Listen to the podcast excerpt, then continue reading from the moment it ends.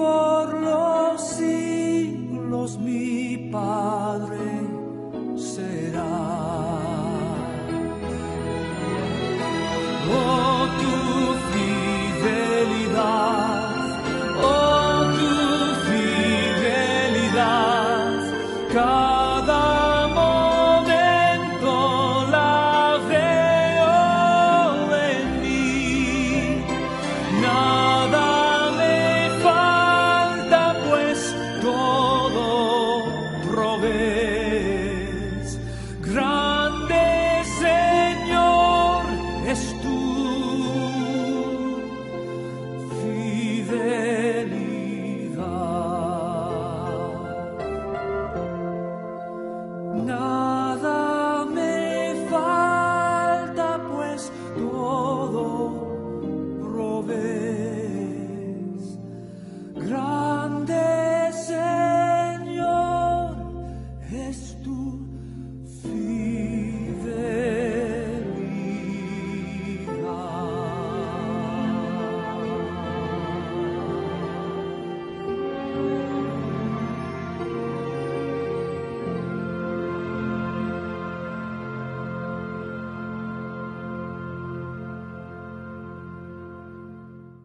Continuamos con la lectura del Evangelio de Lucas, capítulo 1, versos 18 al 25. ¿Cómo podré estar seguro de esto? preguntó Zacarías al ángel. Ya soy anciano y mi esposa también es de edad avanzada. Yo soy Gabriel y estoy a las órdenes de Dios, le contestó el ángel. He sido enviado para hablar contigo y darte estas buenas noticias, pero como no creíste en mis palabras, las cuales se cumplirán a su debido tiempo, te vas a quedar mudo. No podrás hablar hasta el día en que todo esto suceda. Mientras tanto, el pueblo estaba esperando a Zacarías y les extrañaba que se demoraba tanto en el santuario. Cuando por fin salió, no podía hablarles, así que se dieron cuenta de que allí había tenido una visión. Se podía comunicar solo por señas, pues seguía mudo. Cuando terminaron los días de su servicio, regresó a su casa. Poco después, su esposa Elizabeth quedó encinta y se mantuvo recluida por cinco meses. Esto, decía ella, es obra del Señor, que ahora ha mostrado su bondad al quitarme la vergüenza que yo tenía ante los demás. Al escuchar estos versículos, este relato, vemos contrapuestos la actitud de Zacarías y de Elizabeth. Y Zacarías había estado en el templo con el enviado del Dios Altísimo y Elizabeth en casa. De los dos se dice que eran rectos, intachables delante de Dios. Estaban alineados con su proyecto, con sus mandamientos, los dos, descendientes de Aarón, Elizabeth. Pero es interesante que Lucas, que se había tomado tiempo para hacer una investigación profunda, diligente, cuidadosa, nos relata, con diferencia de pocos versículos, la actitud de un varón que al escuchar la noticia de parte del enviado de Dios le resulta increíble y poco confiable y duda. Tiempo de repensar, Zacarías, volver a tu casa, compartir en silencio con Elizabeth y esperar.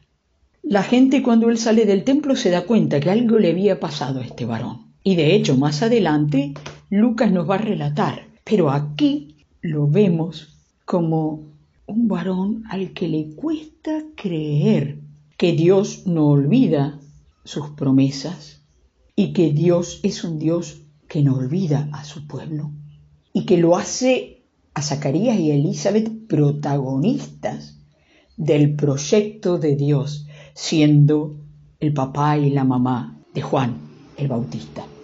Y Lucas pone el acento en estos pocos versos en la actitud diferente que tiene Elizabeth. Una actitud de gozo, de alivio, de agradecimiento. ¿Por qué el Señor se dignó a mirarme? Dios ha mostrado su bondad al quitar mi afrenta. En aquel contexto, un varón judío podía dar carta de divorcio si la mujer no daba hijos al matrimonio. Es un buen punto para Zacarías. Amaba a esta mujer, se amaban. A Zacarías le cuesta creer y tiene que repensar y hacer silencio y buscar intimidad y callar las palabras de la afuera y las de adentro y escuchar y creerle al Dios de Israel, al Dios al que él servía. Y por el otro lado, Elizabeth, alineada también con el proyecto de Dios, que se da cuenta que esto es irrupción del Altísimo en la vida suya, que el Dios de Israel no olvida a su pueblo. Y Lucas entreteje en los tiempos del Herodes, rey de Judea, esta historia de un matrimonio fiel a su Dios, que con subas y bajas en su fe se alinearon con el proyecto de un Dios que quiere venir a vivir en la vida de un niño. Y para eso, Zacarías y Elizabeth son papá y mamá de Juan, el que viene a anticipar la llegada. Y Elizabeth se da cuenta. Por eso, por eso responde con gozo y con agradecimiento a lo que Dios ha hecho. Que así sea en tu vida y en la mía. Y sí, hay momentos que reaccionamos como Zacarías, tal vez sea tiempo de silencio y de buscar más de intimidad con Dios. Y si es tiempo este de adviento de estar gozoso, gozosa, agradecido, agradecida, aliviada por el poder de la gracia del Altísimo, que lo vivamos en la situación histórica en la que estamos porque el Dios de Jesucristo no se olvida. Confío que vos y yo tampoco. Gracias por escuchar Entre tus manos, un audio podcast realizado por la Iglesia Evangélica Metodista de Bernal. Te invitamos a conocernos a través de nuestro sitio en internet www.iglesiavernal.org. Te esperamos.